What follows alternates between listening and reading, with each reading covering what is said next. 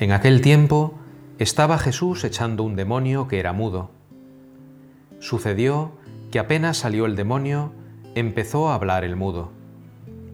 La multitud se quedó admirada, pero algunos de ellos dijeron: Por arte de Belcebú, el príncipe de los demonios, echa los demonios. Otros, para ponerlo a prueba, le pedían un signo del cielo. Él, conociendo sus pensamientos, les dijo: todo reino dividido contra sí mismo va a la ruina y cae casa sobre casa. Si pues también Satanás se ha dividido contra sí mismo, ¿cómo se mantendrá su reino? Pues vosotros decís que yo echo los demonios con el poder de Belcebú. Pero si yo echo los demonios con el poder de Belcebú, vuestros hijos, por arte de quien los echan. Por eso, ellos mismos serán vuestros jueces. Pero si yo echo los demonios con el dedo de Dios, entonces es que el reino de Dios ha llegado a vosotros. Cuando un hombre fuerte y bien armado guarda su palacio, sus bienes están seguros, pero cuando otro más fuerte lo asalta y lo vence, le quita las armas de, quien de que se fiaba y reparte su botín. El que no está conmigo está contra mí. El que no recoge conmigo desparrama.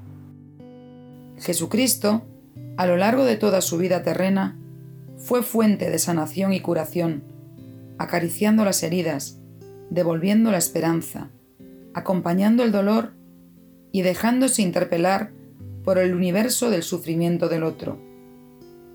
Sus milagros, en no pocas personas, despiertan admiración y fascinación. Sin embargo, algunas se resisten a dejarse alcanzar por esta dinámica de compasión entrañable.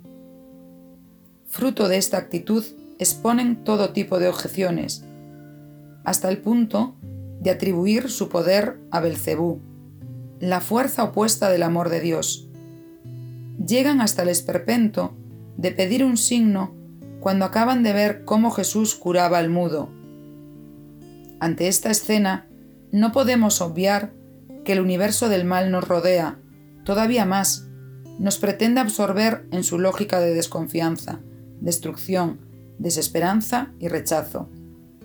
Frente a esta bandera, que sutilmente nos va atrayendo con las más variadas razones, se levanta la bandera de Cristo, bajo la cual estamos llamados a hacer experiencia cotidiana de las palabras de Jesús, que llenan de luz y esperanza todos los espacios de oscuridad y negatividad haciéndose para nosotros certeza concreta de una presencia siempre salvadora y recreadora.